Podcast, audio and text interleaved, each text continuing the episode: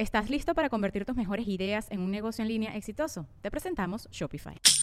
Tal vez no lo sabías, pero nuestro podcast More Than Mamis es un negocio. Y lo comenzamos, por supuesto, para desahogarnos y hablar sobre la maternidad, no para convertirnos en expertas de ventas y del e-commerce. Así que sí, necesitábamos ayuda para vender nuestro merch y poner en marcha nuestra tienda. Por eso estamos tan contentas de usar Shopify. Regístrate con tan solo un dólar por mes en shopify.com barra sonoro, todo en minúsculas. Ve a shopify.com barra sonoro para llevar tu negocio al siguiente nivel. Shopify.com barra sonoro.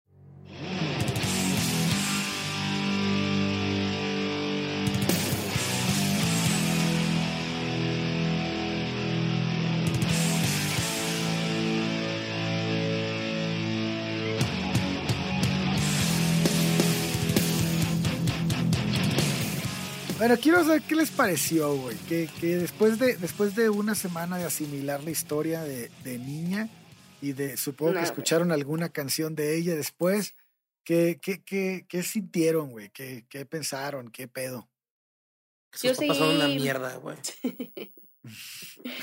bueno, pues yo más bien como que durante la semana estuve constantemente pensando en ella y pensando que su vida era horrible, güey. O sea que no salió tan mal como con esos inicios de vida pudiste haber salido. No sé si me explico. Sí, Sí, total. Creo que al final del capítulo lo menciona, ¿no? El que, güey, Sí. no entiendo cómo no se mató, güey. O sea, que dijo, ya, bye. O no mató a alguien, ¿sabes? Exacto. Como... Exacto. Y aparte es creadora de grandes frases. O sea, alguien de en Instagram no- nos ponía así como es que es una mujer adelantada a su época y es una mujer que vivió tanto que tuvo como oportunidad de pensar este tipo de cosas y analizar y canalizar de la manera correcta. Y dije, sí, es cierto. O sea, Ahora, no sé qué tanto, no sé hasta qué punto eso, si sea una canalización o un escudo, güey. A lo que le estaba pasando, a, a cómo enfrentar la vida, porque sí le cobró factura, ¿no? Después tuvo. güey, ¿cuándo? su- ¿Cuándo le cobró No. factura? Sí le cobró factura porque tenía un carácter bien gacho, o sea, tenía broncas. Ah, así, bueno. era claro que le cobró Sí, factura. era agresiva, sí. Era agresiva. Sí. No, pero pensé que era como le cobró factura con su, no sé, intento de suicidio, ¿sabes? Como. Ah, bueno, no. no, Bueno, Pero no- no- le cobró factura con su alcoholismo, heavy. por, por eso te digo, o sea, de que tuvo broncas, sí. tuvo broncas. o sea, no, Sí, sí, sí. no es, es muy No, y la cuestión de que era muy violenta con, o sea, lo que comentábamos la vez pasada, que con la última novia era muy violenta con o sin alcohol, o sea, estos ya son cosas que son estragos de, de, de lo que te hicieron y que te forjaste como esa persona, que es una persona muy dura, güey, por, por lo mismo de que pues no pueda confiar ni en su, ni en, o sea, en nadie, güey. Ni Es en que qué pinche sombra. miedo confiar, güey. Si Sí, no así mames. te pagó tu papá, tu mamá, tus hermanos, tus tíos, o sea. Sí, no tenían en quién confiar. Había, había ciertas personas con las que tenía más afinidad, pero realmente este, era una persona solitaria, güey. Ah, Sí, ella inclusive la- habla de la soledad. Hoy Mucho. pusimos una frase, justo, como que ella sabía que alguien libre como ella, la, el único acompañante que iba a tener era la soledad. sí. Sí, que Y justo también el, el duro. hecho de que para subirte a un escenario lo primero que necesites es echarte un tequila y otro y otro tequila y otro tequila, pues está hablando de, de pues de todas las inseguridades que tenía, ¿no? Y de hecho justo hay algo que, que, que me gustaría comentarlo ahorita, que habla de, de, de los jorongos como tal, que ella lo usaba como una especie de escudo. Ella lo dice, para mí ponerme un jorongo en los hombros es como afilar un sacri- como afiliar un sacrificio, como una misa, un sacrificio en el escenario. Me cobija contra el medio escénico, me protege. O sea, son, par- parte de su ritual, ¿no? Son parte de esas cosas que, que a- aparte justo esto del ritual, pero también es como el protegerte por todas las inseguridades que tienes. Claro. Bien. Pues muy bien, amigos. Bienvenidos a esta segunda parte de Chabela Vargas. Les recuerdo que estamos en Averiados, el podcast en donde hablaremos de gente rota, gente averiada, gente enferma que logró expresarse por medio de la música y nos hicieron sentir lo mismo que ellos, fuera bueno o malo. Yo soy Lors, comediante de medio tiempo y especialista en hacer comentarios fuera del lugar. Tenemos a Alex Durán conmigo. Alex, ¿qué tal? ¿Qué hongo? ¿Cómo están? Muy Oigan, bien, ¿y tú? pues vamos a continuar con esta historia que está bien macabra. Bueno, ya no está tan macabra, pero está bien gacha. Bueno, pero sigue siendo heavy. sí, Pero Y ya vamos a la parte bonita. sí. Ya. Bueno, Y olvidé mencionar que Alex es muy fan de las maracas. Ah, sí. Este. y también está con nosotros Shubi, nuestro especialista en música. Hola, Shubi. hola, hola, ¿cómo están? Bien, ¿ya estás listo? acá. Sí, esta, esta parte ya no es tan emotiva como la anterior, entonces hoy no va a haber lágrimas, espero. Hoy no va a haber tantas. dices. Tantas, sí. Muy bien, ya estamos listos, Alex. Muy bien.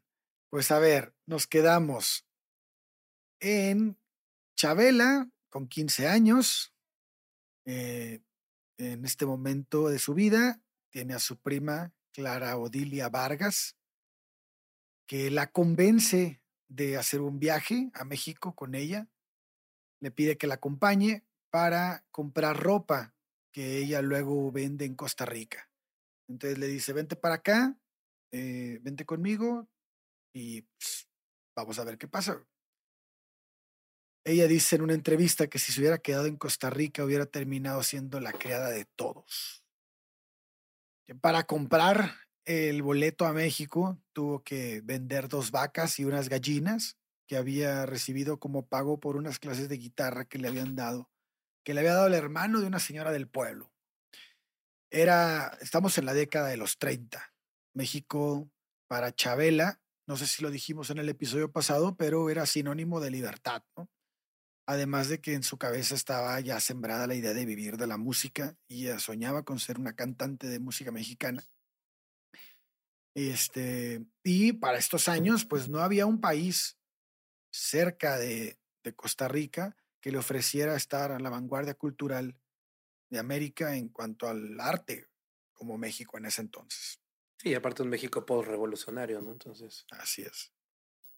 Eh, al llegar se quedó en una pensión, llega a México y se queda en una pensión que era atendida por unas mujeres nicaragüenses que se apellidaban Pasos. Eh, por 20 pesos le daban cuatro o tres comidas al día y lavaban su ropa. Pasó dos años y Chabela no encontraba trabajo. Tuvo que arreglárselas para sobrevivir, algo que pues a ella no le costaba mucho, estaba bastante acostumbrada a eso. A chingarle. Sí, güey. Dice, estaba en el Distrito Federal con 15 años sin saber qué hacer. Era aprendiz de la vida, aprendiz de la comida, aprendiz del canto, aprendiz del sueño. Trabajó como camarera en una cocina económica, cantaba entre las mesas mientras servía. Después encontró un empleo de trabajadora doméstica en una casa de unos judíos de mucho dinero. Eh, como ella ya sabía conducir desde muy pequeña, se encargaba de llevar el coche y hacer los mandados para una señora a la que ella se refiere como una persona muy buena. Con ella empezó, bueno, ella era como, mm, mm, le gustaba mucho tomar tequila a esta señora y le invitaba de vez en cuando, después de que terminaba la jornada, a que se agarrara el pedo con ella, güey. un tequilita. A la dueña de la casa. Sí, güey. Entonces fue ahí donde Anda empezó, cansada, siéntese. fue ahí donde empezó a acostumbrarse al alcohol, güey, A los Des- 15, a 16. los 15, 16 años. Aparte seguro estaba como de planta, ¿no? O sea, seguro se quedaba a dormir ahí Muy probablemente. echaban el tequilita y después a, a dormir. Diario. Sí, muy probablemente sí. Y más por los tiempos, ¿no? Como que se acostumbraba mucho a eso. Ajá. Eh, bueno, pues después de un tiempo, ya con 22 años, fíjate, nos vamos a brincar hasta los 22. O sea, ella mantuvo esta vida mucho tiempo. Oye, a ver, una pregunta antes de esto.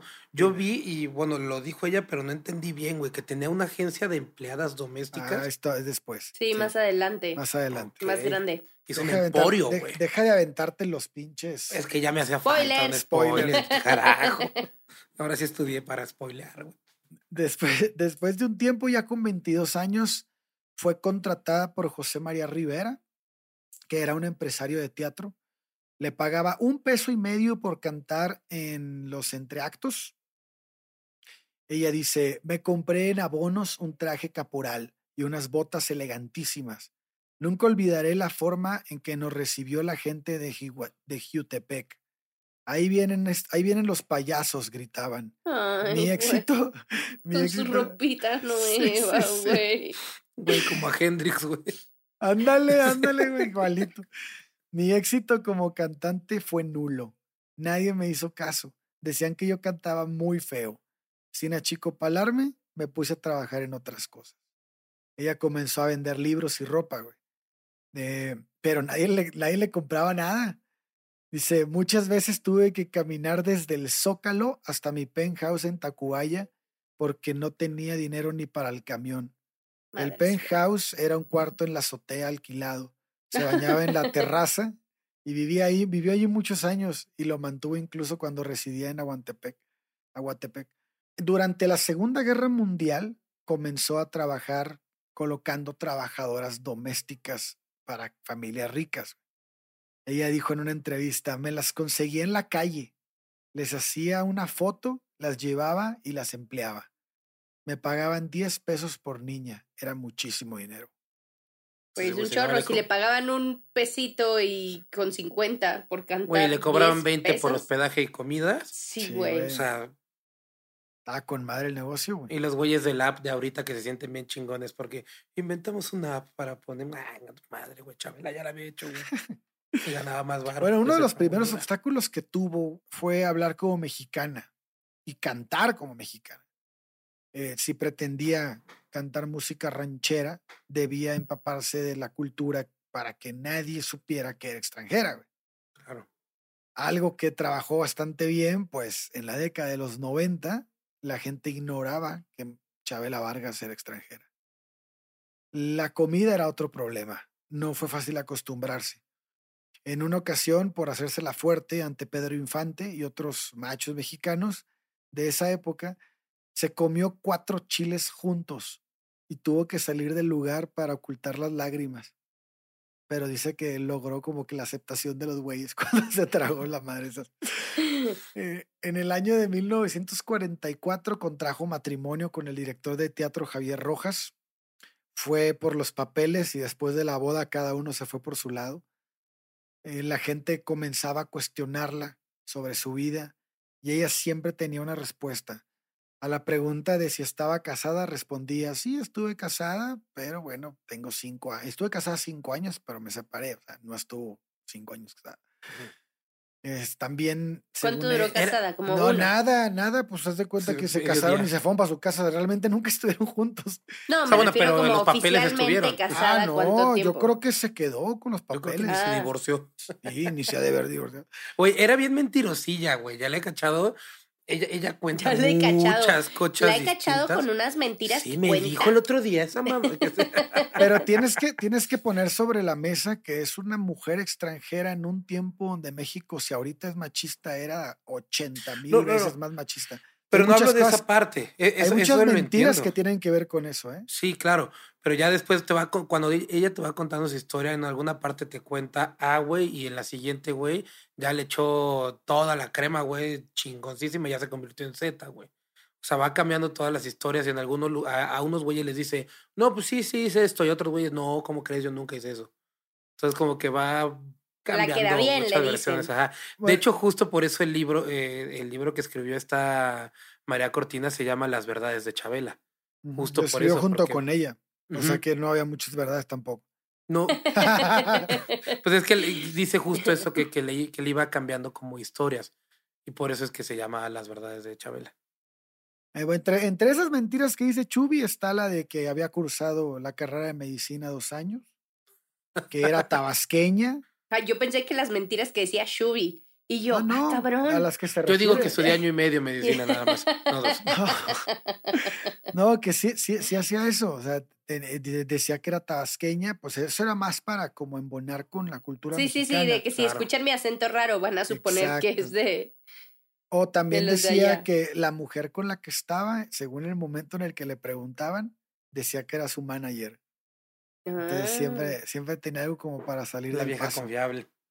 Eh, ya por esas fechas eh, cantaba de vez en cuando en Centroamérica, sobre todo en, en cabarets de Tegucigalpa, en Honduras, en El Salvador Guatemala.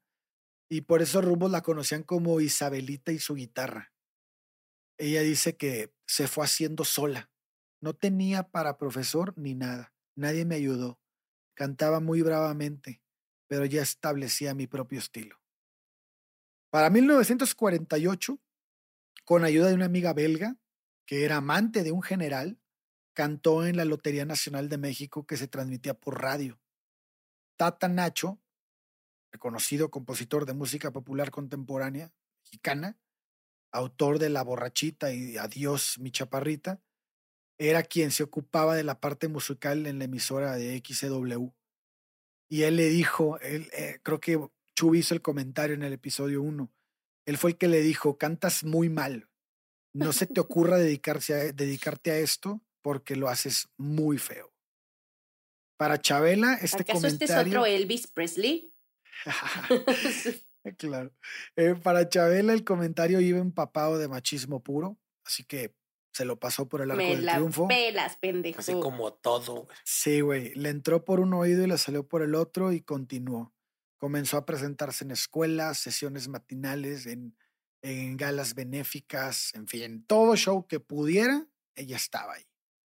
Ese mismo año ella se va a Cuba, permanece dos años en la isla, no actúa en ningún lado en ese periodo, pero conoce a cantantes de talla mundial, como Olga Guilot, como Celia Cruz, como Miguelito Valdés, como Benny Moré y Bola de Nieve. También conoce poetas como Nicolás Guillén. Con Nicolás se va a una fiesta en casa de una mujer que ella describe como hermosa, Espectacular. Es de la Sí. que se enamoró, ¿no? Cabronamente. de piel color tabaco y cabello liso. Era hija de chino y negra. Sus padres tenían una tienda de abarrotes. Al parecer fue la primera mujer en conseguir permiso para conducir en Cuba. Era muy conocida en la vida nocturna de La Habana y todo el mundo la conocía como Macorina. En realidad se llamaba María Calvo Nodarse. En los años 20, su belleza inspiró a Alfonso Camín para escribir un poema en donde elogió su belleza. Cuando Chabela Vargas la conoció, seleccionó algunas estrofas del poema de Camín y les puso música. Años después, en 1957, la graba y la canción se convierte rápidamente en el símbolo de amores prohibidos y en el emblema de la guerrilla. La cantan los coroneles, las mujeres guerrilleras se simbran con ella. Macorina es el estallido del impulso, del impulso sexual que grita. ¿Tú te imaginas a algún hombre cantando eso? No, ¿verdad? De mujer a mujer.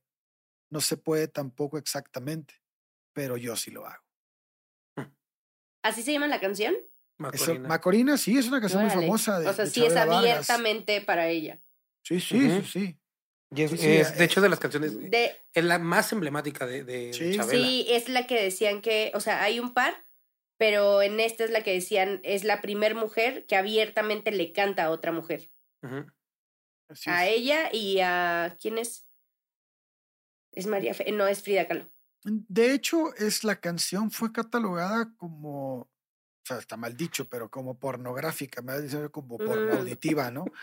Sí, sí, sí. sí. Este, pero, pero, por ejemplo, Ahorita en no- Espa- ni en el Golden, güey, la pasarían a las 12 porque es demasiado fresa, güey. Anda, pero- e- en España, de hecho, la canción estuvo prohibida por el franquismo, porque Sí, se y de hecho- consideraba así. Justo, Lorx, ves, ves la frase que dice Joaquín Sabina en la canción de la de, de Chabela, la de la Los Boulevard. el Boulevard, ajá. Ves que dice lo de pones a mano ahí Macorina.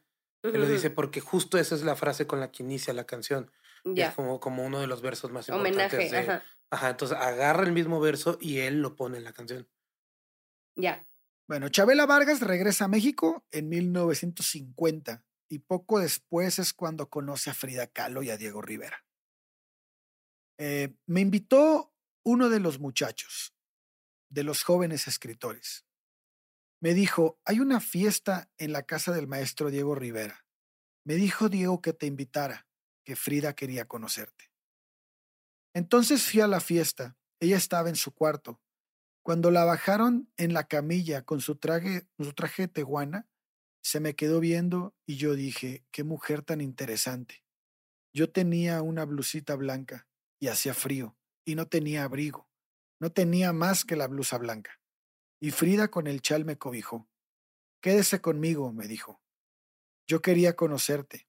Para mí eres la niña de la camisa blanca de ahora en adelante. Tienes muchas ganas de vivir y sobre todo amo tu libertad. Fue un amor tan bello, tan puro, tan espiritual, tan maravilloso.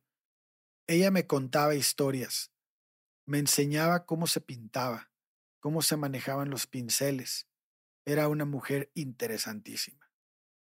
En el libro, justo el que hice Chubi, el de Verdades de Chabela, que es de 2009, está escrito en colaboración con Chabela Vargas, el de María Cortina, e incluye una carta manuscrita de Frida Kahlo al poeta Carlos Pellicer, en la que habla de Chabela y dice, Carlos, hoy conocí a Chabela Vargas, extraordinaria, lesbiana.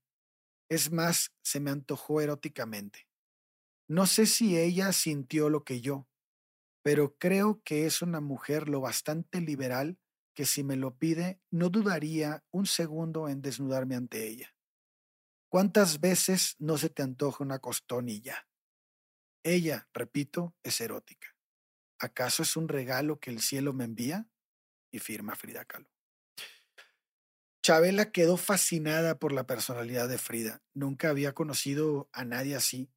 Eh, frecuentó la casa durante todo ese verano y aprendió de los dos, sobre todo de Frida, que era con quien más pasaba el tiempo, ¿no? Ella dice, me enseñó a vivir como se me diera la gana y me decía, yo te nací. Calo murió en el 54. A Chabela no la dejaron cantar en su entierro. Cuenta Carlos Monsiváis que, entre la muchedumbre que la homenajeaba en Bellas Artes, vio en el vestíbulo a Chabela con una guitarra, cantando Aquel Amor, una canción que Frida le gustaba muchísimo. El Partido Comunista, al parecer, la amenazaba porque creía que tenía cuadros de la pintora.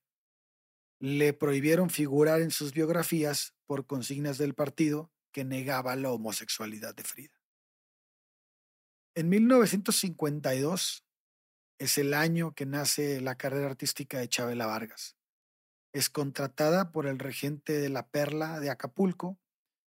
Eh, por fin podía ganarse la vida cantando. Tiempo. Hay algo importante. Yo leí por ahí que La Llorona es para Frida. Pero La Llorona no la escribió ella. O sea, las, las veces que la cantaba era, o sea, era como en homenaje a Frida. ¿Ah, sí? Ah, pues puede ser. no sé, yo creo que era alguna rola que le gustaba mucho, pero yo, yo encontré que aquel amor era la canción que le gustaba mucho a Frida. No mencionan La Llorona, pero pues puede ser. Me suena lo que dijo Lorx, ¿eh? Sí, lo, sí, lo, sí. Sí, o sea, que, cada vez que la cantaba, la cantaba como pensando en ella. O en homenaje a ella o algo así. Que eso me pareció como triste, porque La Llorona es triste. Bueno, Chabela Vargas es triste toda su vida. Bueno, y la vida de Y Frida Kahlo también, güey. Todo es triste. Drama. Así, ¿qué es esto, Televisa?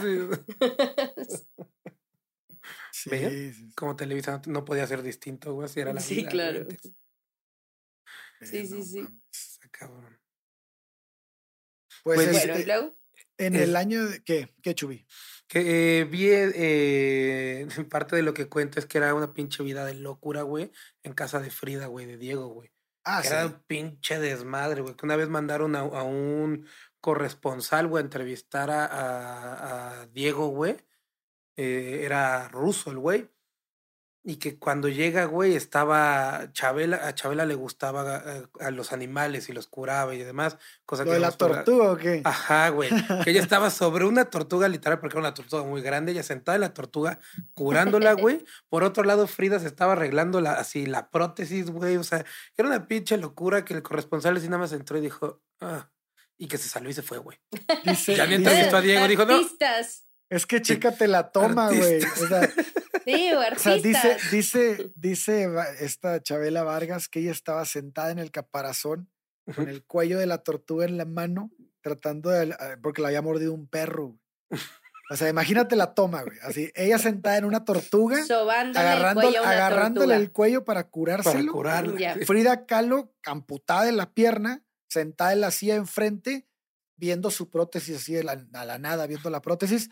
Y Diego Rivera iba entrando a la cocina con una pinche, un pincel escurriendo pintura así.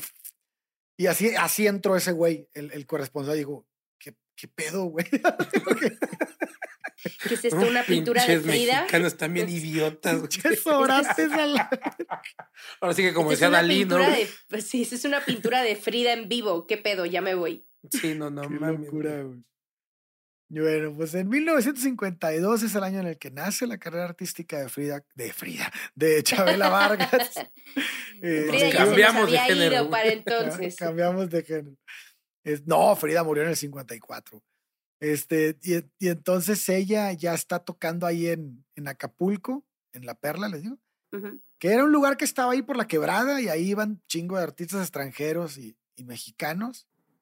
Y este, y Chabela sale al escenario con guaraches y un traje blanco de manta, bordado por las indias, como una indígena jornalera, decía el libro. Este, ese fue uno de sus primeros refugios musicales. Iba a tocar mucho ahí. Había, este, pues, muchos políticos, mucha gente de renombre iba a ese lugar a verla. Y creo que es donde se empieza a ganar como que más un- El renombre. Sí, el renombre. Además, había. eh, ella, a ella le dejan de decir Isabelita y su guitarra y adopta el nombre de Chabela Vargas, porque también Chabela Vargas era, el- era un nombre de corrido. O sea, el Chabela Vargas era, era una mujer que aparecía en un corrido de Pedro Infante, que no tiene nada que ver con Chabela Vargas, pero Ajá. el nombre ahí estaba, güey. Entonces, como que dijo, como que se, ella dijo, pues yo quiero ser cantante ranchero y ese es un, ese es un nombre como de, de, de artista ranchero, güey. Entonces, pues, con mayor razón se lo quedó. Ujú. Sí. Otro es justo era más fuerte, ¿no? Que, que cualquier otra cosa. Y, y cambia la, la B, la cambia para no ser igual que otras, ¿no? Ajá, de hecho el corrido, el corrido se llama el corrido de Chabela Vargas y es con B, con B labial.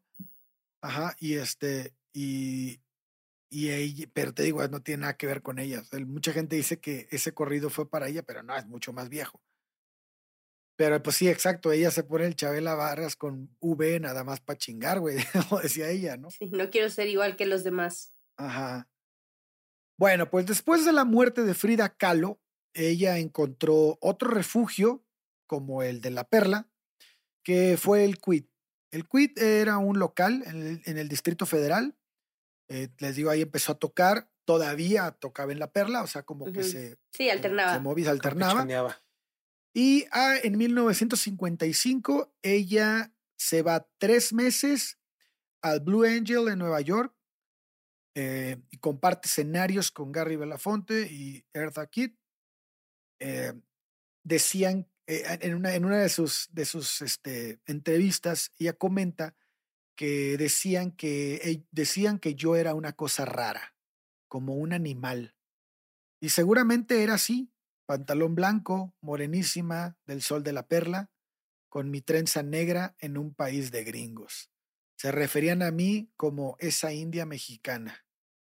Güey, pero creo que estaba ya súper acostumbrada para entonces, ¿no? O sea, sus papás le decían pinche rara, los de la escuela pinche rara, eh, llega a México pinche rara, se va a Pero Estados Unidos además, pinche pero rara. además o para sea, ella que le dijeran mexicana era, era bueno. Sí, O sea, ya no Claro. lo consideraba Ganó bueno. algo. sí. Sí, o sea, su acento ya, Sí. o sea, ya está mexicanizadísimo. Digo que los gringos prob- probablemente a cualquier latino le dicen mexicano, Sí, pero sí, Lo que te voy a decir, de Estados Unidos para abajo, según ellos, todos México. Sí, sí, sí. Pues el primer día de actuación le dieron ganas de no salir al escenario cuando el presentador dijo, con ustedes, Chabola Vergas. Ay, pobrecita, güey. ¿Y no? No, dije, no mames. güey". No mames. Bueno, ella finaliza. Ella, justo fíjese que no, no. No, por ese lado. no, no, mire, por no. ese lado no me Ese sí nos gusta, has echado al fíjese. lado, ¿eh? Sí. No, si no, yo no. le contara. Ah, sí, sí. Ya quisiera yo de mis limosnas de eso, ¿no? Tener una. Bueno, pues al final finaliza el contrato, regresa a La Perla y allí la descubre en 1957 la señora Judith Martínez Ortega de Van Buren. Van Buren. Van Buren. Eh, Judith Martínez Ortega, le dices como periodista. Sí, sí. Judith Martínez descubrió en el año de Ortega. 67. De Van Buren. Van Buren. Oye, ese Van Buren no, no era un pinche güey que tocaba los. Es un ¿no? DJ. Es un DJ, ¿no? Army. Ah, Bueno, que, que este, le propone ir a la Ciudad de México otra vez, a un lugar llamado El Otro Refugio. Este, pues, se lanza para allá, causa un escándalo en el Distrito Federal, porque las cantantes mexicanas se subían al escenario, pues, vestidas como de indias para cantar rancheras corridos o cualquier otro género, pero que fuera como autóctono, ¿no? Pero ninguna se había atrevido a presentarse de indio. Claro. Entonces, la Chabela. sí, como que rompía todos los pinches Me paradigmas. pito, pendejos. Eh, la primera vez que cantó en la Ciudad de México a los 32 años. Eh, eh, bueno, en el quit se había visto obligada a actuar vestida de señorita con tacones y sin tirantes. Dice, cuando alzaba los brazos, yo sentía que se me bajaba el strapless. O sea, no estaba acostumbrada, güey. Es ahí donde dice que se vistió de señorita y parecía Ujú. transvesti. Correcto, justo en ese, en ese momento. Dice, y me caí, güey. Ay, no.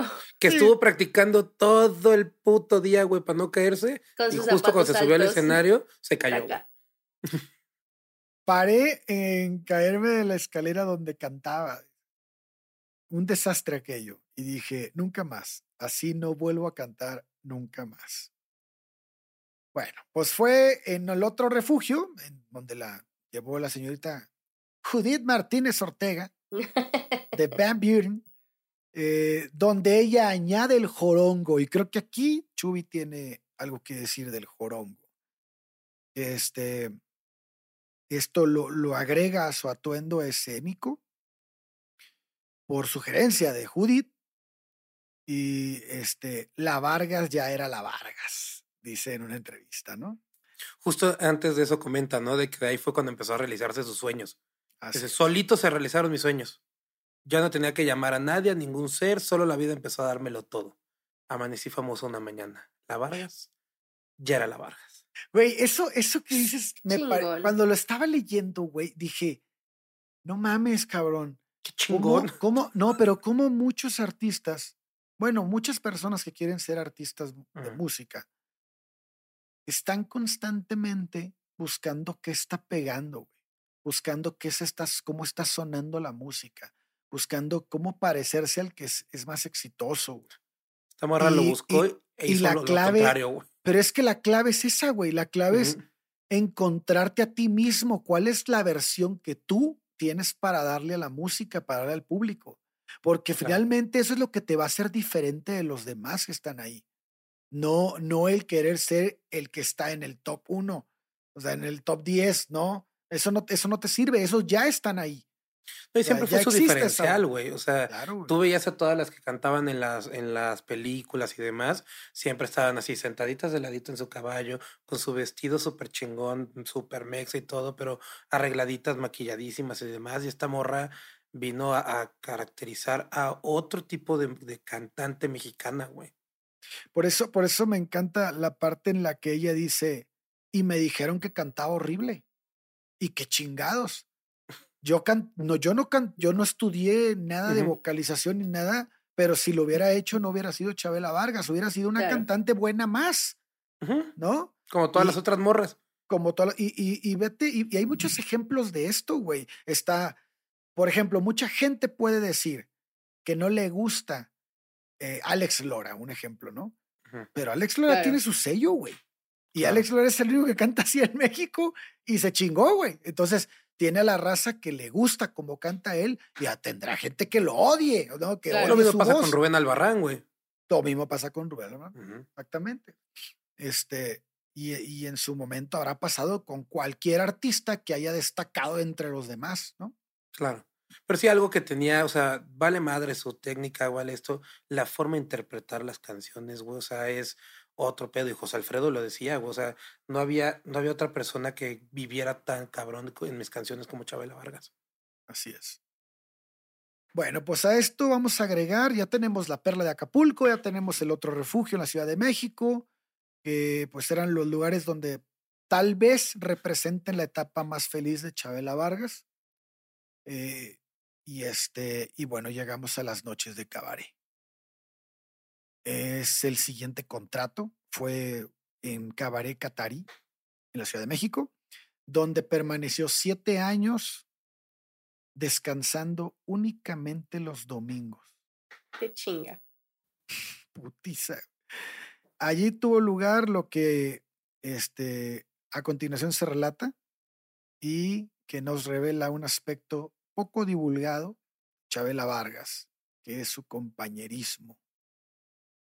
Y es un informe de Pepe Lara, que era un este, cantante mexicano, obviamente también ya fallecido, a quien eh, ella le dio la alternativa cediéndole su propio espacio escénico.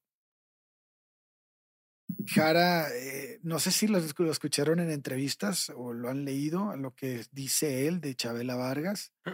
Dice, gran señora, gran dama, gran compañera, gran impulsora de mi carrera y de mi vida. De nadie conservo la huella que conservo de Chabela. Es muy positiva en el trato personal, muy sensata. De ella aprendí mucho de la disciplina y del trabajo. O sea, a mí yo digo, no mames, como alguien que siempre recibió rechazo por parte de las personas que más la querían, era capaz de decir, yo no voy a ser así, güey. Sí, claro. Creo que esa, esa parte te define mucho como persona, ¿no? Como, como este, cómo enfrentas con la construcción que tienes, cómo enfrentas tus problemas al momento en el que tú estás arriba, ¿no? Es como cuando dicen, ubica, yo creo que todo el mundo lo ubica, cuando dicen que creces después de estar en cierta cantidad de relaciones y dices, no sé lo que quiero, pero ya sé lo que no quiero. Ah, sí. Eso, es lo más importante en la siento, vida. Siento que Chabela es como, pues no sé qué pedo, pero lo que sí sé es que no voy a tratar a la gente como me trataron a mí porque sé que eso no está chido. Eso fue lo que le dije a una exnovia y después me correteó con un cuchillo. Ok. Eh, Saluditos, estás por ahí escuchando. Nada tóxica. No mames, estoy en cabrón eso. Nada ¿Qué eso. Le dije eso. Tú de la mm. chingada, güey. O sea, cortándola le dijiste esa frase. Mm, pues es que. Sí, sí la, historia es medio tétrica, güey. Luego te la platico con unas cubas. Sutil. no todos nos queremos sé lo que quiero, sé lo que. No sé, no sé lo que quiero, pero no te quiero a ti es que me dijo, tú no sabes lo que quieres. Y yo, bueno, sí, tienes razón, pero sí sé que no quiero y no quiero estar contigo, güey. ¿Y ese cuchillo lo traía ella porque estaba comiendo? no, güey, fue a la cocina, güey. Y yo salí corriendo a chingar mi madre de ahí del, departamento. Güey, ¿qué de Jim Morrison era tu morra, güey? Ay, no. Pero bueno, todo este. Qué locura. Espero que todos hayan ido a terapia en esta historia. incluido tú. Sí, güey. Pues bueno, entonces estábamos en las noches de cabaret. Este se la pasa bien cotorro ahí. Es prácticamente esclava de su trabajo, es workaholic, se le pasa trabajando toda la semana. Güey, pues le chingó cuántos años. Llegó a los 15. Me le estás diciendo que a los 32. Sí, tardó 15 años, más de 15 años en, en o, sea, o sea, obviamente es como, güey. Sí, ya estás hasta ahí. que me corran, hasta que me corran. Sí, ella, ella incluso habló con el dueño del local para que contratara a Pepe Jara.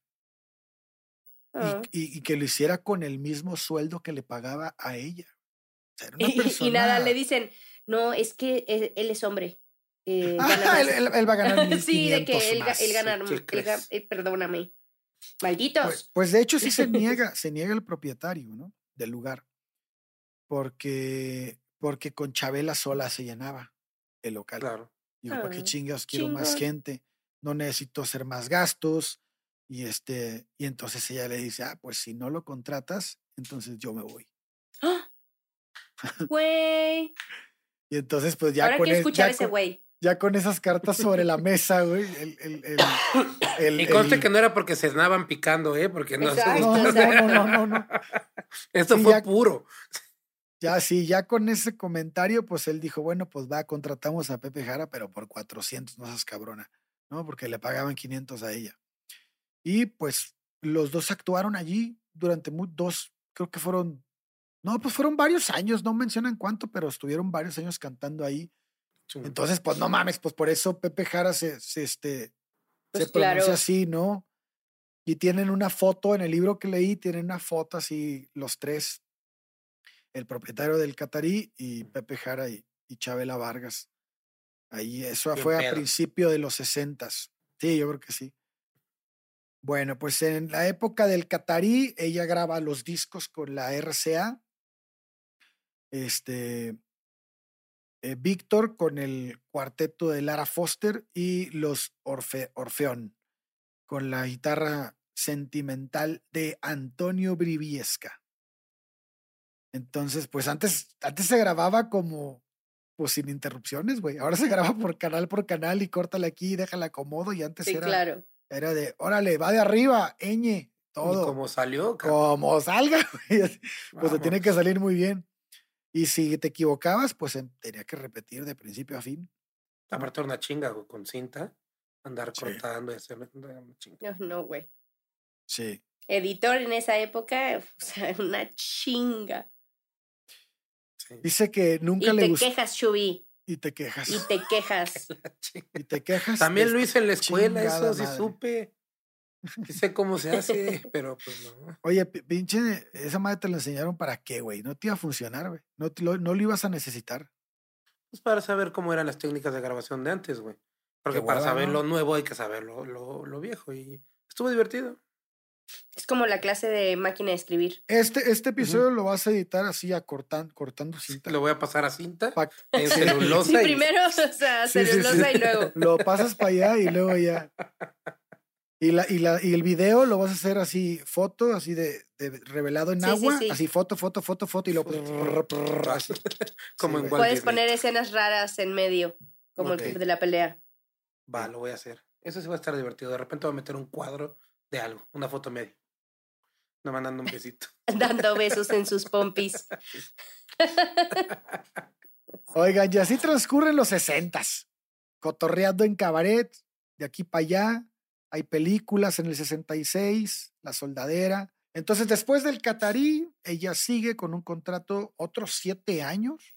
No me, Eh, ¿Estuvo qué? ¿14? No, no, pero estos otros siete años es en la taberna de Greco. Ah, ok, Este ok. es otro lugar. Pero este, ese- esa estaba situada en un hotel que se llamaba Regis, que ya, se, ya desapareció. ¿No es el que se cayó en el temblor? Ah, no sé. se Según cayó en- se cayó en el. en el de- Sí. De hecho, hay 85. historias súper heavy de cuando el temblor del, ¿qué? 54. 85. El 85, del 54, güey. O sea, yo estoy pensando en el huracán en Tampico, güey, perdón. Este, en el temblor, eh, historias de gente que está en el San Regis y, ah, se me olvidó comprar el periódico en la mañana. No, no me lo trajeron a mi cuarto, voy a salir a comprar el periódico. Salen, fum, tiembla, se cae el hotel, y así, como... Sí, estaba en el centro, Ujú. Ok. muy Bueno, en cerquita ese- de Bellas Artes. E- Es, ese, ese cabaret que estaba en ese hotel y ese mismo hotel albergaba otro cabaret Ah, tenía como dos. más arriba, ajá. Ya. En Era un ese, en Inception de ese, cabarets. ajá, en ese, exacto. Entrabas y había otro adentro. Güey, en Garibaldi hay un lugar que es así. El Gran Tato Garibaldi. Ajá. eh, eh, entras primero como un antrito normalito, güey. De repente hay una puerta. Pum, un pinche teatro, güey. Que es un antro gay actualmente, güey. Así enorme y demás. Pero si tú no sabes, tú te quedas en el bar de afuera, güey, sin pedo y demás. y ahí estás. Pero si es un bar dentro de otro bar, güey. Bueno, pues adivinen quién cantaba en ese cabaret que estaba arriba. Yo sé. ¿Quién? José Alfredo Jiménez. No, Agustín Ah, Lara. maldita sea. Uh, Agustín Lara, güey. Vámonos. Este, También actuaba en fiestas de personajes famosos como Betty Davis, eh, Liz Taylor.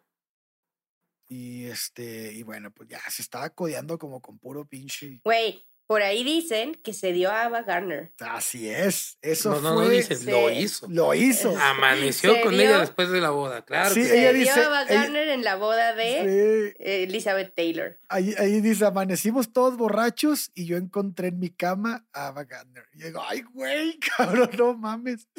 Para quien no se emocionó como nosotros, ponga pausa, vaya a Google, escriban el nombre y regresen. a emocionarse. Ava con V. Sí, Muy guapa. güey. sí, sí. Sí, y según yo, she wasn't gay. O sea, Ujú. pero fue como, bueno, una Sí. cosa llevó a otra. Chabela tiene Es que buena dicen que era, labia. que era Chingue su súper madre. ligadora, güey, pero que era cabrona Güey. para ligue, güey. Que, que era otro pedo. Sí, sí, sí. Que te o sea, que enredaba, la era, güey, hetero, bi, gay, no importa. Yo voy a conseguir este. Era, es, Frida Kahlo decía eso, que estaba cabrona. Las técnicas de convencido. seducción. Técnica de seducción. Técnicas de seducción infalibles. Pues estamos en los sesentas. Y este, y empiezan las parrandas chingonas de Chabela Vargas.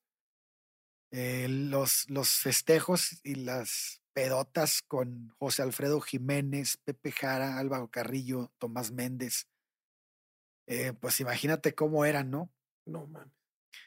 Eh, pues Aparte, ¿sabes que No, yo creo que es importante como, imagínate cómo eran, pero por favor, pongámonos en el punto en el que Chabela no era una vieja más con estos güeyes, era un güey más con estos Sí. güeyes. O sea, entonces... era la que le o bajaban sea- los- las morras a los güeyes. Exacto. Entonces, cuando decimos, imagínense esas fiestas, no es siete güeyes y una vieja agarrando la peda. Son ocho güeyes agarrando una peda y una vieja entre ellos que les daba la pinche vuelta a los, a los otros siete pendejos.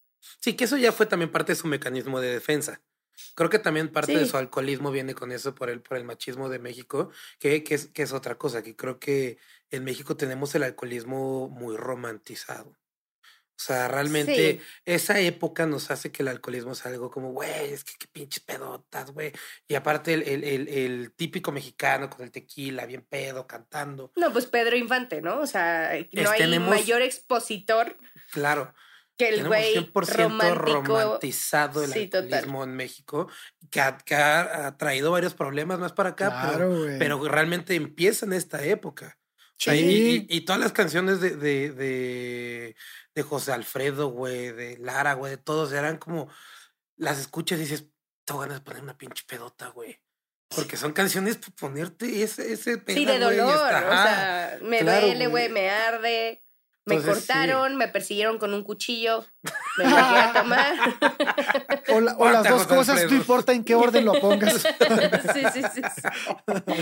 Me persiguieron con un cuchillo, me cortaron. Y me cortaron. Después de Claro, cortarme. Ah, tú me cortas, Oye. yo te corto. Sí.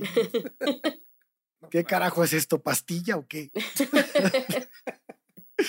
Oye, bueno, pues sí, lo que dicen es cierto. En esa época los bohemios estaban medios pinches virotes, güey.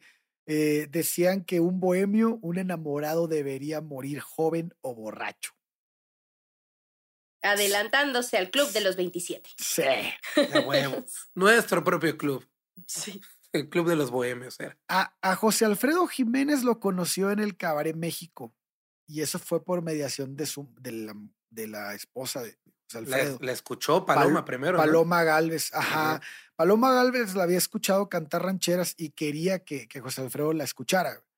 Entonces, este, en ese primer encuentro, Chabela le dijo: No vengo porque puedo, sino porque puedo vengo.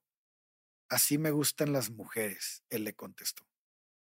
Y se hicieron, dice, dice este Paloma Galvez, no mames, se hicieron amiguísimos, güey. Salían al pedo y ya sin mí. O sea, se, se, se- se- De hecho, dicen este, que cuando iban a Garibaldi, esto lo Ah. comentamos en el, Creo en que el sí, capítulo anterior. pero dilo, que iban, dilo. Sí, que iban a Garibaldi y el güey de Garibaldi de que, chingado, güey, ya llegaron estos dos cabrones, se van a caer el chupe, yo vivo arriba, no voy a poder cerrar, llegaban el viernes, iban el lunes, el güey de que no, no está chido. Justo en esa época estaba leyendo la historia del Tenampa. El, el Tenampa ya lo estaba administrando la, la esposa del, bueno, que era ya la viuda del, del dueño original y que ella fue la que le metió todas esta, esta, estas reformas, que fue lo que les gustó a estos güeyes y por eso entró el auge de, de, del Tenampa es gracias a la, a la viuda del dueño original del Tenampa. No me acuerdo su nombre, pero está bien interesante la historia. En la página web del Tenampa viene toda la historia por si quieren leerla. Sí, está buenísimo. También el libro este de Chabela Vargas, Vida, Canto y Cancionero, está muy, muy bueno.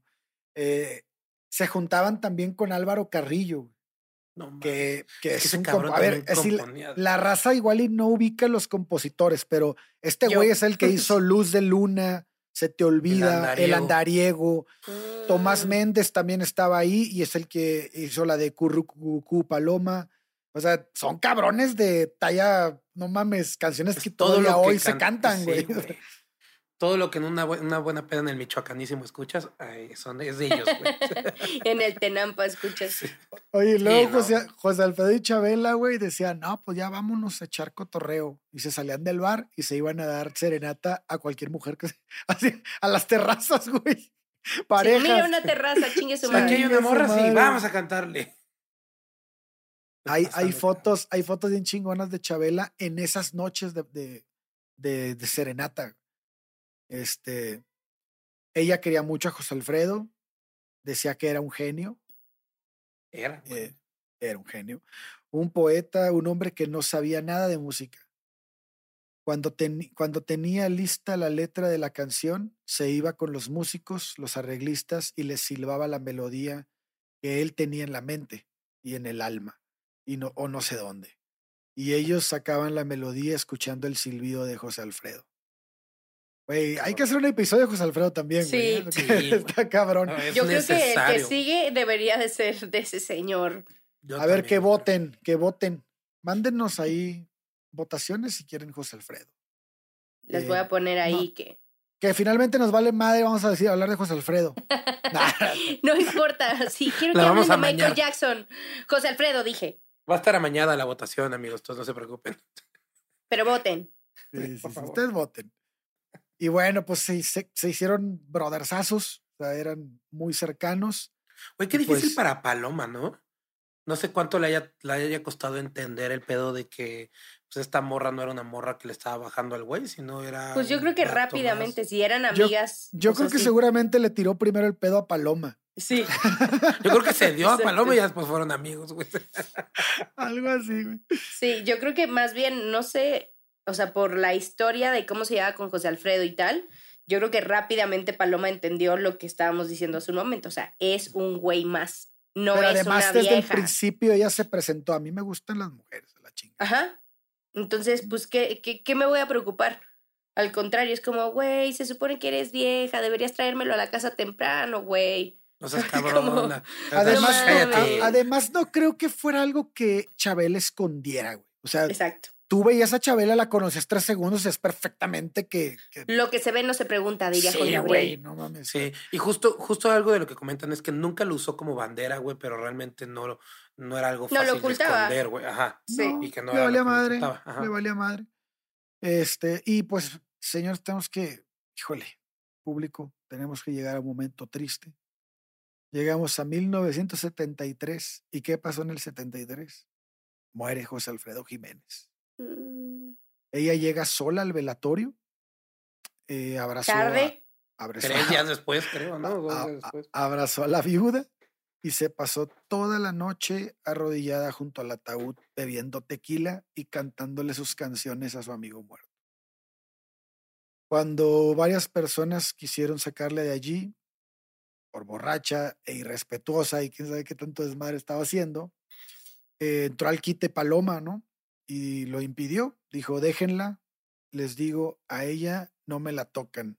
Es la mejor amiga de mi esposo y seguramente estará feliz de oírla cantar para él. Este, híjole. También dijo, es, déjenla que está sufriendo igual que yo. Sí. Güey, qué pues fuerte. Sí, sí, qué duro. Qué duro porque, pues, Obviamente en algún punto se tenían que morir, ¿no? Chupaban como pinches cosacos todos los sí, pinches fines de semana, güey. No, y aparte este güey sí se murió de cirrosis, güey. Sí, O fíjate sea, que, sí. fíjate que eh, tengo un tío abuelo que cuando vivía en San Luis me contaba mucho porque él vivió mucho tiempo en Guanajuato. Y me decía, no mames, yo le llegué a levantar a José Alfredo de la calle, así tirado en la calle, como unas cinco veces, güey. No mames. Sí, así que lo, que lo levantaba y lo sentaba ahí en algún lugar o lo metía a algún... Como el borrachito de la, de la colonia, güey. Ajá, güey, que se... Y, y mi tío era súper pedote, entonces ya para que mi tío te levante, güey. Es que ya te le diste Imagínate la el vuelta, nivel del otro güey, sí. No, no, mames. Sí, sí, sí. sí, sí, sí, güey. Entonces, pues sí, sí estaban cabrones.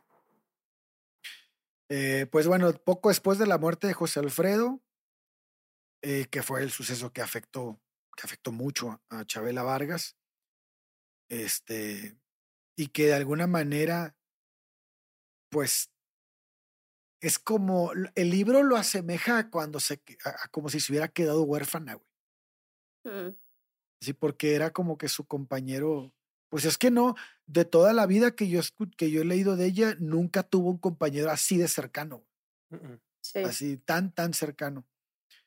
Y entonces, este, empieza, pues ella empieza como que a fallar también. Inicia un periodo de oscuridad, dice el libro, que dura unos 15 años en que el alcohol empieza a producir efectos pues no deseados en su arte, ¿no? Empieza a fallar la memoria. Llega este, tarde. Exacto, empieza, eh, tiene un- no, No tiene llega. control, Hacía Ajá. ya des- des- desfiguros en el escenario también. así es, ya empieza aquí como que a, a caerse. En el 77 graba un disco con las canciones El Triste, El Mendigo, Callejero, eh, del que no se guarda muy buen recuerdo, según el- este, lo, que, lo que tenemos. Y este, cansada y ah, en 1979, a los 60 años de edad, deja de actuar y se recluye en el olvido. Era una casa que había construido ella misma con materiales de demolición que recogía de los derribos altas horas de la noche. Entonces, no sé si, si leyeron algo de esta parte en cua- cuando ella eh, este, pasa por este momento. La casa estaba entre dos conventos benedictinos en una calle donde había una cantina llamada El Boulevard de los Sueños Rotos. Esto es en Aguatepec, lugar donde residía desde los años 50 y al que había dedicado en 1976 una canción, Noches de Aguatepec. Eh, esta es un lugar muy cerca de Cuernavaca, en la carretera que, que va hacia Tepozotlán. A Tepozotlán. Tepoztlán. A Tepoztlán. Este, Sí, güey, ese pinche fetichismo de ponerle el mismo nombre, nada más cámbiale dos letras en México, se maman, güey. sí se pasan de lanza. Sí, a güey. En Tepoztlán. todos lados hay chingo de lugares así. Pero sí existe un Tepozotlán, ¿no? Tepoztlán ya no Sí, sea sí. Querétaro, y está Tepoztlán, que es el de Morelos. Sí, sí, con Como razón. teques y me fui, tequis, güey. me fui así, Como- me sí, fui. Es, es una mamada, güey. Y este, y, y- y en esos años, durante 10 años, ella se dedica a tragar alcohol, güey. Y Ahí es cuando dice que toma 45 mil litros de chupe, a su madre, neta. ¿Es en serio? 45 mil litros de tequila. No mames, dice que bebía de 9 de la mañana a 6 de la tarde, güey. Como trabajo, Godín. Sí. Ay, ya, ya, ya voy tarde, son las nueve y media. güey. Qué envidia, güey. No mames. No mames, o sea, yo No, yo, le dio cruda en decir, puta, 10 la años. cruda, pero bueno, no. Ajá, no le dio cruda en 10 años, No. güey. evite la la cura, evite la cruda, permanezca borracho. Sí, sí. Exacto. Sí, güey, no, no, ya a la semana me muero, güey. Sí, Pero no a ver, yo tengo ahí un, un- una duda. Esto es también más o menos cuando sucede el veto de Televisa. Pues no sé. Tiene Es por que la ser en época, sí, es justo Sí. esa época. Que ahí les voy a contar el chisme, el chisme bueno, el chisme sabroso, oigan. Pues resulta que ella estaba en el pico de su carrera, ¿no? Y pues ya tenía su problema de alcoholismo, pero su mayor problema es que era súper mujeriega. Y entonces, un día conoce en una presentación a una señorita llamada Arabella Villanova. ¿Y quién es Arabella Villanova? Se preguntarán. La novia de Azcárraga, el dueño de Televisa. Y esta mujer era una modelo guatemalteca, hija de un expresidente de, expresidente de Guatemala que se llamaba Juan Jacobo Aravens. Y bueno, ella es eh, modelo, anda con Azcárraga, en la presentación conoce a Chabela, una cosa lleva a la otra y Chabela empieza a darse y a salir y a platicar con la señorita Arabella hasta que Azcárraga se entera y dice, oye, meno. Dice, no más. no, no, no. Ese güey es el que le decían el tigre, ¿no? Ajá. Ajá. Y lo que dicen es que ese güey, eh, lo que explicaba, o sea, como que a las fuentes cercanas es, es que no me importaba que fuera vieja. Me importaba que me hubieran bajado a mi vieja, güey. O sea, esta reacción hubiera sido exactamente igual. Pito chico, güey. O sea, esta reacción hubiera sido igual si hubiera sido un cabrón el que me bajara, a, o sea, a mi vieja en ese momento. Pero, pues Chabela necesitaba la plataforma de Televisa, que en ese entonces era la única plataforma que había en México para estar a nivel nacional, inclusive internacional. Y entonces el señor Azcárraga dijo, ah, ah, ah, ah.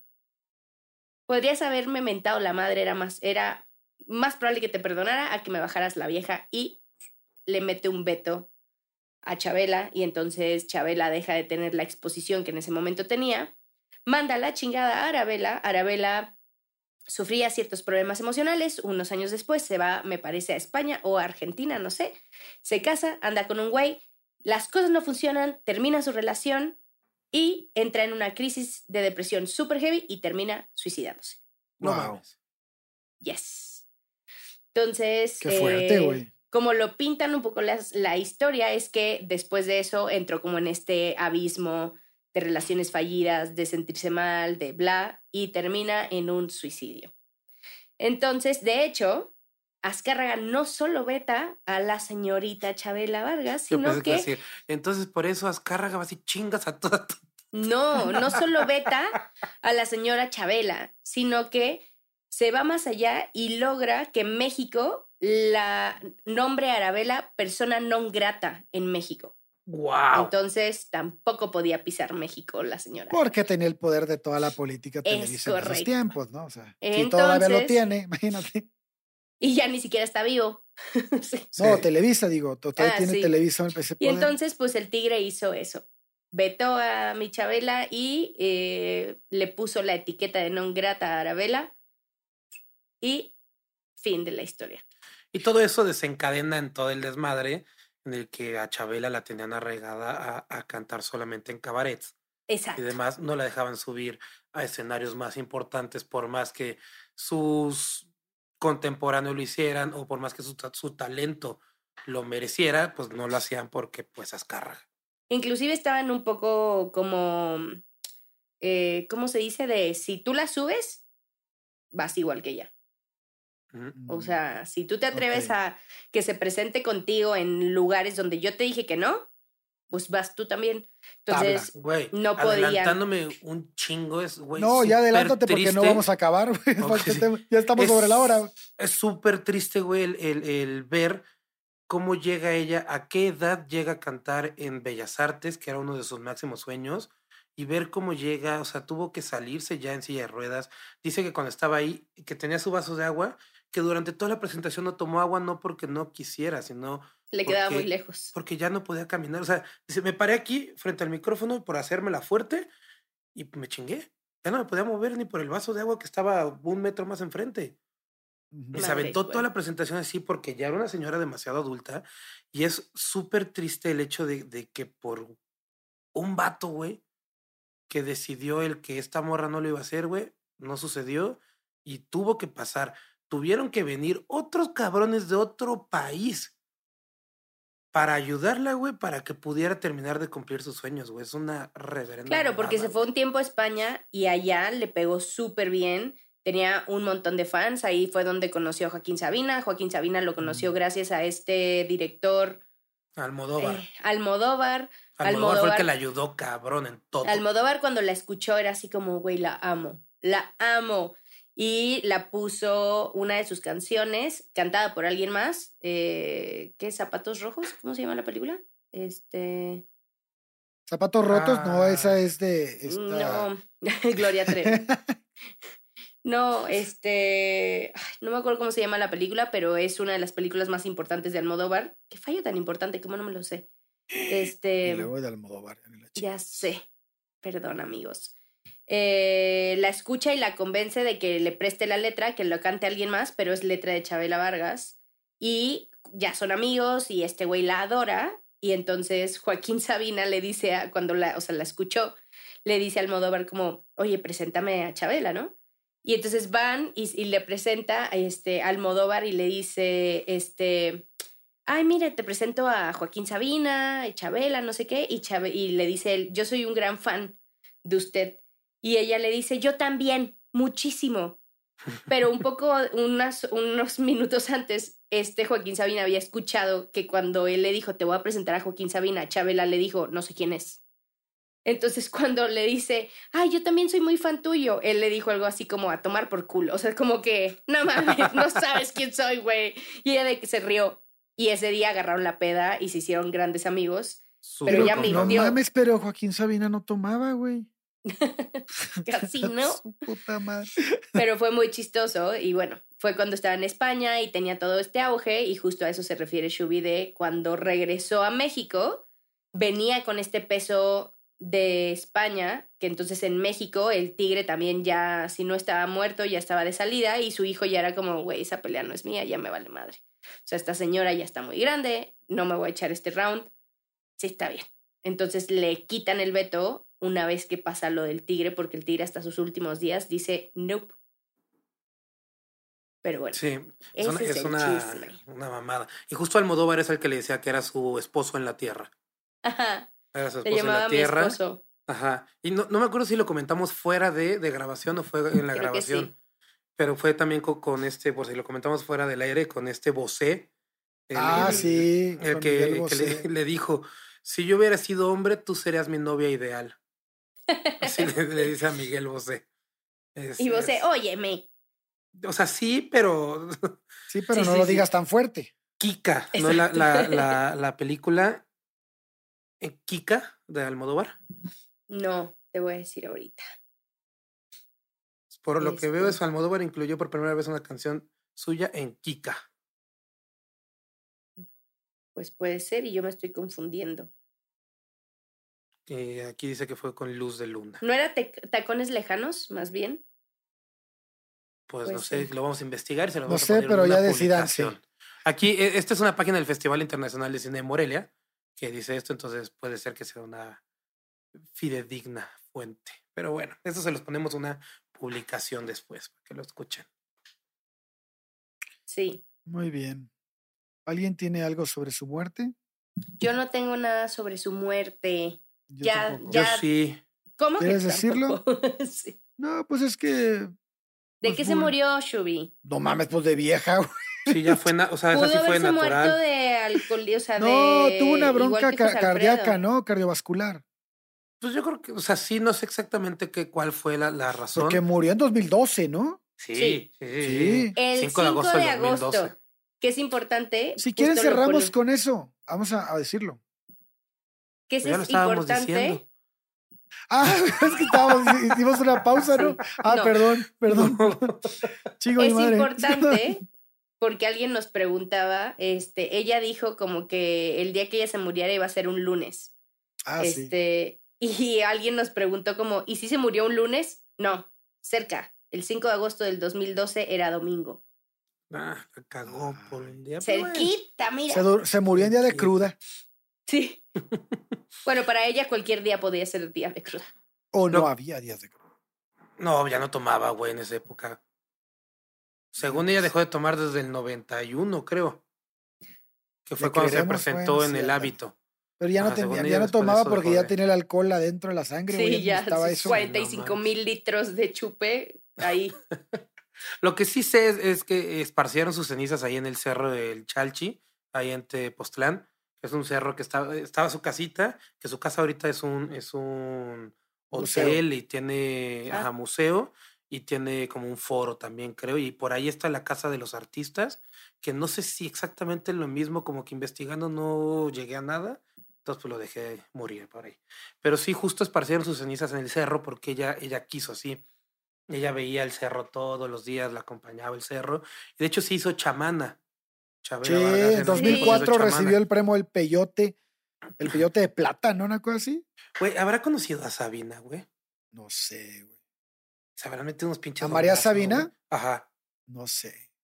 No sé, lo que sí sé es, a ella no nada más le decían la mujer del chal rojo o algo así, Ah. sino que también le decían la chamana por sus Sí. creencias y todo esto. No, y porque se hizo chamana, No, Sí, literal. era chamana, sí. o sea, Tenía su medallón. Le de decían la chamana y era tanto como su devoción y tanto su creencia en eso que se hizo chamana.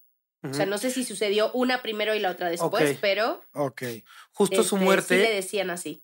cuando esparcieron las cenizas, fue con el medallón de, de que ella tenía de chamana, con eso lo agar- agarraban las cenizas y con eso tiraron las cenizas ahí en, eh, en el cerro. Que fue una, Mm. una, pues no una ceremonia, vaya, fue un evento de puro familiar, eran creo que menos de 50 personas, que estaba, era toda la gente realmente cercana a ella y estaban esparciendo sus cenizas. Qué Y chingón. justo le- le- Ah. le- de, la, de las últimas, con las últimas personas con las que habló y de las últimas cosas que dijo, fue referen- refiriéndose a María Cortina, que es la biógrafa con la que escribió su biografía, Ujú. este, que dice María, y lo, y lo dice en lágrimas, obviamente, ¿no? Dice que dijo, me voy con María y México en el corazón. María fue una de sus mejores amigas para el final de su, de su vida. Y se la chingón. Qué gran vida. ¿no? Qué gran vida, güey, es lo que te iba a decir. O sea, fueron 15 años culeros para terminar chupando con José Alfredo Jiménez todos los días. Y después desaparecerte otros 13 años, güey, para poder cu- Y culminar luego tus otra sueños, vez. Pero es que pienso que esas vidas así que son tan, tan intensas, güey. En Sí. donde, en donde sufriste un chingo, no tuviste quien te quisiera de niño, no tenías a nadie. Y de repente tienes un brother así súper cabrón como fue José Alfredo para ella. Sí, te y ir, se te muere. O sea, vuelves a caer así como que puta madre. Entonces. Y piensas que este, por fin viste la luz al final del túnel, ¿no? ajá. Y luego encontrarte a la escritora esta, creo que cerró muy bien su vida. Sí, Sí. claro. Y bueno, yo creo que esta vez no les voy a preguntar con qué se quedaron porque lo acabamos de platicar en este Sí. instante.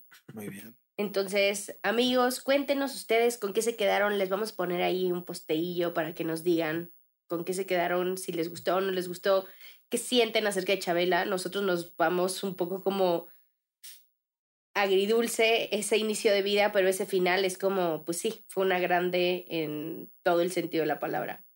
Sí, hoy ya me voy contento. Sí, me voy tranquilo. Hasta Sí. me dieron ganas de ir a comprarme una botella de tequila ahorita mismo. ¿Cómo? ¿No tienes? No, Con las canciones de José Alfredo No sé. Chingada madre. Ahorita mismo me voy a poner un pinche tapón aquí en la casa. Harías bien. Y Pato, güey, vuelves a hablar de alguien así, te mato. es todo alcohólico en su casa. Pero bueno, Ale, ¿en dónde te podemos encontrar?